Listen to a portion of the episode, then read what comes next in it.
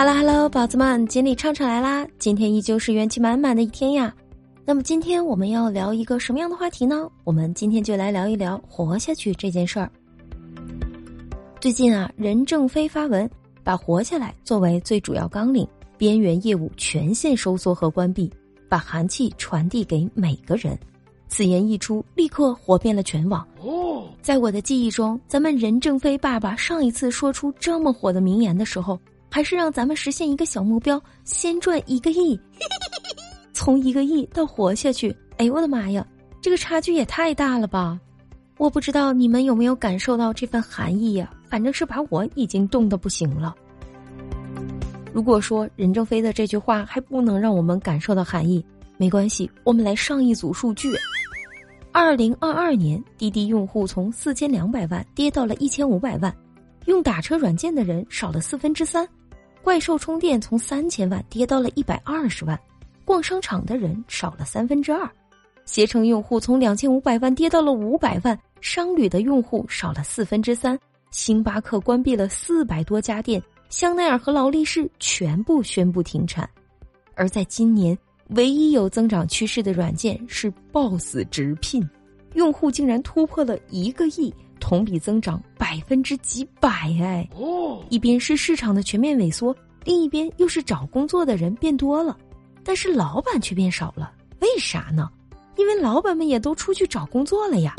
通过调研数据发现，很多应聘的都是曾经的老板，boss 直聘直接成了直聘 boss。所以说，二零二二年咱千万不要去盲目的投资，也不要去开店去创业了。珍惜咱们的每一分钱，活下去比什么都重要。说实话，这波寒意来的真是让我们有点猝不及防呀。就拿我和我老公所在的行业来说吧，我们俩都是在同一个行业——建筑设计行业。我们都是在设计院上班的。原来的设计院是什么样啊？那可真是欣欣向荣，一派繁荣。如果倒退个十几年，我估计啊，按照我老公的身家。怎么也得挣个百八十万的，就算没有百八十万，那七八十万总得有吧？可是现在，咱顶多也只能挣到一半儿啊！辛辛苦苦工作了十年，一朝打回解放前，一个寒冬让我们变得只能在温饱线上挣扎了。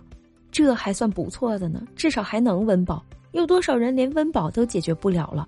在我们这个行业。我们是眼睁睁的看那些小的设计院、私人的企业已经开始一个一个的倒闭了，有多少当时的设计公司都不复存在了，公司不在了，人怎么办呢？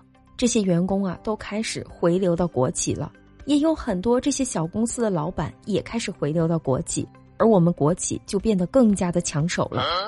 在国企，不管你有活没活，至少目前还是有工资拿的呀。就在我的身边。有很多我的同事曾经自己出去创业，现在已经又回到了我们公司了。现在咱求的都不是能赚多少钱，而是至少能先吃上饭。这只是我们行业，我们行业也只是一个缩影。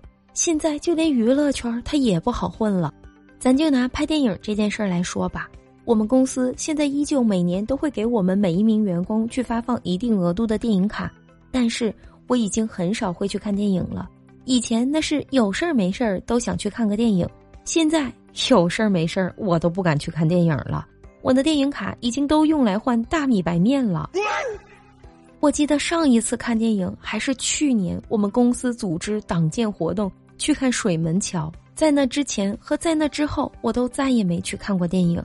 电影都是在家里看，根本就不需要去电影院了。我们现在要想看电影，基本上都是在等电影下线以后。到各大网站上找一找，下载下来，用自己家的投影来看了。这连我们都不敢去看电影了。那拍电影的那些明星靠什么去赚钱呢？他们要是不去赚钱，那他们还怎么会拍电影呢？他们不拍电影，他们干什么呢？哎，他们搞综艺，拍综艺呀。但是现在这综艺它也受疫情防控的影响啊。效果文化今年拍《怎么办》脱口秀专场的时候。那也是辗转了好几个地方，最终选定在了青岛，结果还是中间停播了那么一段时间。而且在怎么办脱口秀的一开场，人家李诞就说了，没想到自己的公司竟然还活着。这说的也是呢，人活着都挺不容易的，就别说这公司还能活着了。由此可见，艺人们也都不容易啊，能吃上一口饱饭，也都算是不错的了。所以说呀，这份寒意真的是让我们冷到了心底。宝子们，你们都在哪行哪业呢？你们的行业有没有受到影响呢？你们的工作有没有什么变化呢？你们的生活又有没有什么改变呢？如果有的话，欢迎在我的评论区给我留言吧。